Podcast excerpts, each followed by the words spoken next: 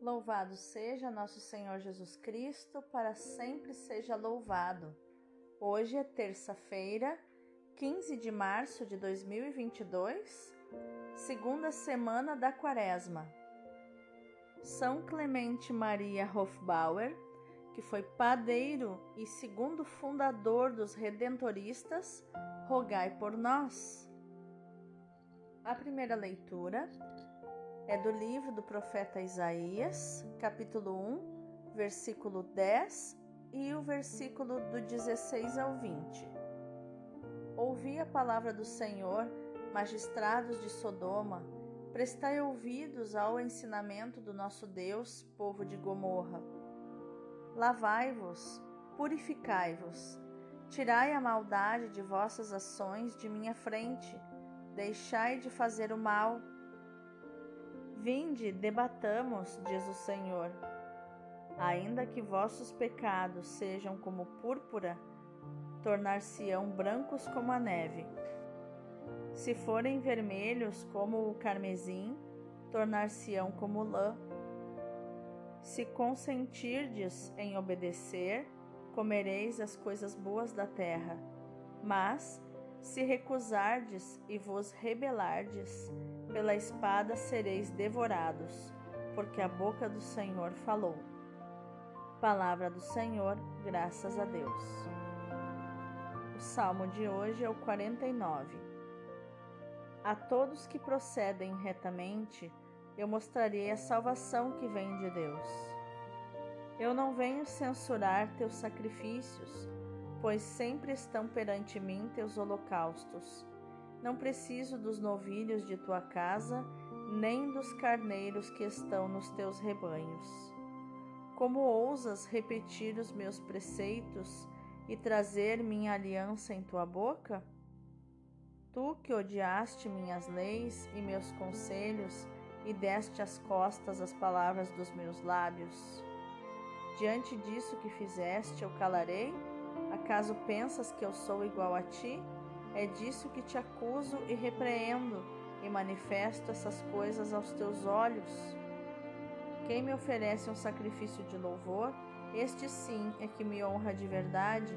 A todo homem que procede retamente, eu mostrarei a salvação que vem de Deus. A todos que procedem retamente, eu mostrarei a salvação que vem de Deus. O evangelho de hoje é Mateus, capítulo 23, versículos do 1 ao 12. Naquele tempo, Jesus falou às multidões e aos seus discípulos e lhes disse: Os mestres da lei e os fariseus têm autoridade para interpretar a lei de Moisés. Por isso, deveis fazer e observar tudo o que eles dizem. Mas não imiteis suas ações pois eles falam e não praticam.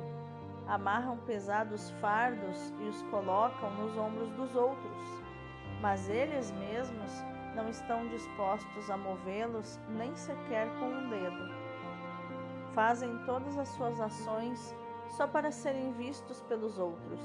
Eles usam faixas largas com trechos da Escritura na testa e nos braços e põem na roupa longas franjas gostam de lugar de honra nos banquetes e dos primeiros lugares nas sinagogas. Gostam de ser cumprimentados nas praças públicas e de serem chamados de mestre. Quanto a vós, nunca vos deixeis chamar de mestre, pois um só é vosso mestre, e todos vós sois irmãos. Na terra, não chameis a ninguém de pai, pois um só é vosso pai aquele que está nos céus. Não deixeis que vos chamem de guias, pois um só é vosso guia, Cristo. Pelo contrário, o maior dentre vós deve ser aquele que vos serve.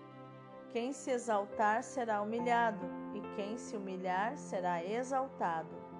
Palavra da salvação, glória a vós, Senhor. Então, quais ensinamentos de inteligência emocional e inteligência espiritual nós vamos encontrar nos textos de hoje?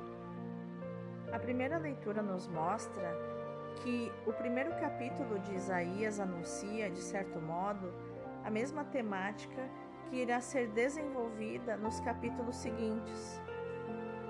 O amor fiel de Deus, a que o povo responde com a infidelidade. Essa infidelidade atrai o castigo divino, mas não há culpa que a misericórdia de Deus não possa perdoar. Um pequeno resto será salvo e será a raiz de vida nova. Hoje nós escutamos um ensinamento profético contra o ritualismo, no quadro de uma demanda judicial. A referência a Sodoma e Gomorra estabelece a ligação ao oráculo sobre a infidelidade dos chefes de Judá e de Jerusalém e de todo o povo de Israel, que atrai um castigo semelhante ao das duas cidades tristemente célebres que foram destruídas em Gênesis 19, Deuteronômio 29 e 22 e também Deuteronômio 32, 32. Sem fidelidade à lei divina, a oração é ineficaz e o culto é inútil e mesmo talvez até perverso. Mas apesar da sua infidelidade, Israel continua a ser o destinatário da palavra de vida e dons de Deus são irrevogáveis. Deus não retira os presentes que ele dá. Por isso, o profeta insiste na necessidade de mudança para acolher o perdão oferecido por Deus. Ainda é possível escolher entre a bênção e a maldição. Já no Evangelho, Jesus, depois dos debates no templo, se dirige à multidão e aos discípulos para continuar o diálogo com os escribas e fariseus. Jesus desmascara a sua incoerência, a ostentação e a vanglória e lhes dirige os sete ai de vós, que desembocarão no sentido lamento sobre Jerusalém. Por outro lado, põe de sobreaviso os discípulos contra o vício da ambição, que é uma gangrena da comunidade já nos tempos em que foram redigidos os evangelhos. Formalismo, a busca de prestígio pessoal, profanam a religião e tornam ela idolátrica. A conclusão não pode ser deixar de escutar a palavra proclamada por chefes incoerentes, mas usar o discernimento para fazer o que eles dizem e não fazer o que fazem. Acima de tudo, há que ter um olhar bem fixo em Jesus, o verdadeiro Mestre, fiel intérprete do Pai. Quantas vezes percebemos líderes religiosos muito parecidos com os fariseus. No entanto, aqui está o ensinamento de Jesus. Absorvemos a sua teologia, seguimos os seus ensinamentos, porém, não podemos imitar as suas ações. Possamos escolher de modo adulto ser coerentes com as nossas os nossos princípios, os nossos valores, que façamos o que, fa o que falamos e que falemos aquilo que fazemos. E para meditarmos sobre isso, a igreja nos faz escutar hoje palavras fortes e reconfortantes. Mesmo que os vossos pecados sejam como escarlate, tornar-se-ão brancos como a neve, Isaías nos diz no capítulo 1, versículo 18. Estas palavras caem como bálsamo sobre a nossa ingratidão, superficialidade e malícia. Deus, na sua paciente misericórdia, continua disposto a nos perdoar. Eu disse que estas palavras caem como bálsamo sobre o nosso coração ferido pelo pecado. A palavra de Deus fala-nos de neve, como se torna bela uma paisagem coberta de neve. Mas a palavra de Deus vai mais longe.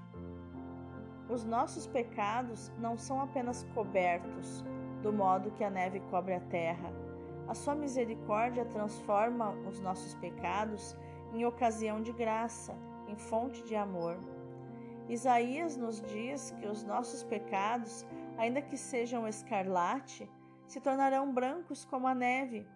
É essa a extraordinária maravilha que Deus quer operar em nós, apagando todas as nossas manchas, mesmo as mais horríveis, com um detergente muito especial, o sangue de Cristo, como nos diz o Apocalipse. Lavaram e alvejaram as suas vestes no sangue do Cordeiro. Apocalipse 7,14 O sangue de Cristo derramado por nosso amor é a nossa única garantia de purificação e de salvação. Não é a simples observância exterior dos preceitos, como que por vezes nos gloriamos em vez de darmos glória ao Senhor. A nossa vida, o nosso culto, como nos recomenda Isaías, hão de ser expressão de que conhecemos o amor de Deus e queremos corresponder de modo generoso e total à sua fidelidade para conosco. Os sacrifícios e as ofertas nada valem se o ouvido e o coração, seduzidos pelo pecado, estão endurecidos e não reconhecem o amor misericordioso e fiel de Deus para conosco. Só a palavra de Deus escutada pelo ouvido, descida ao coração, guardada com amor e praticada com simplicidade, nos torna sensíveis ao amor de Deus e nos leva a corresponder-lhe com sinceridade de coração.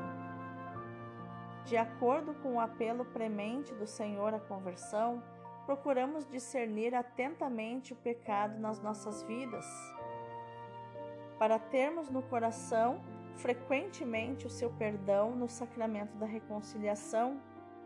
O sacramento da reconciliação nos permite um muito particular acesso ao precioso sangue de Cristo, que nos lava de todo pecado, nos renova no nosso interior e nos torna capazes de corresponder adequadamente ao amor fiel e misericordioso do nosso Deus.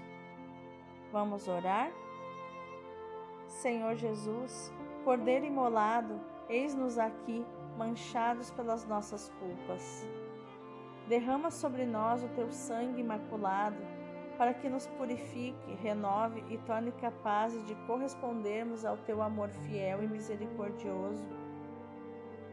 Tu que amas a santidade e queres realizá-la em nós, lava-nos no teu sangue precioso e transforma-nos interiormente. Faz-nos mais brancos do que a neve.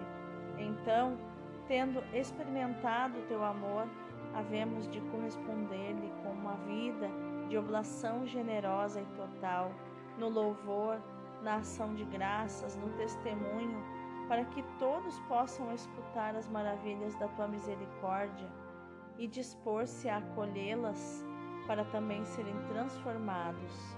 Amém. Contemplação. Já no Antigo Testamento, Deus pedia ao seu povo a prática das obras de misericórdia como condição do perdão e da salvação. Corrigi-vos, dizia o Senhor em Isaías, purificai os vossos pensamentos e os vossos corações Deixai de me ofender, mas também aprendei a fazer o bem. Sede justos, socorrei os oprimidos, fazei justiça às viúvas e aos órfãos, e então podeis vir interpelar-me e reclamar de mim o vosso perdão. E então, mesmo que as vossas almas fossem amarelas como o açafrão, tornar-se-iam brancas como a neve, e se fossem vermelhas como a púrpura, tornar-se-iam brancas como a lã do cordeiro. Isso está em Isaías 1,17. Em que ponto me encontro nesta virtude fecunda e redentora? Quais são os meus sentimentos a respeito daqueles que me ofendem ou me ferem, daqueles que me criticam ou me fazem sofrer? Que piedade tenho no coração por aqueles que penam e que sofrem? Quero fazer para mim uma lei da clemência e da misericórdia. A beneficência é o sinal da aliança com Deus.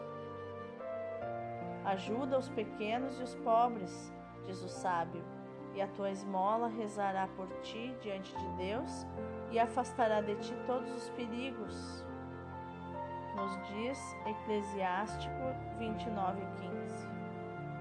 Foi com um coração enternecido de misericórdia que o Salvador nos visitou. Sejamos bons para com todos, como Ele foi bom para conosco. Senhor, quero ser bom e benevolente e perdoar a todos para que também vós me perdoeis. Em que ponto me encontro neste caminho?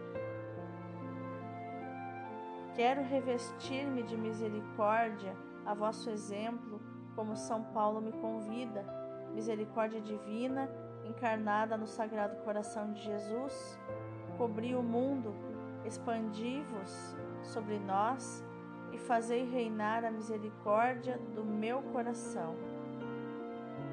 Que no dia de hoje, meu irmão, minha irmã, a nossa ação seja meditar, proclamar e viver essa palavra de Isaías 1,18. Os vossos pecados tornar-se-ão brancos como a neve. Deus abençoe o teu dia.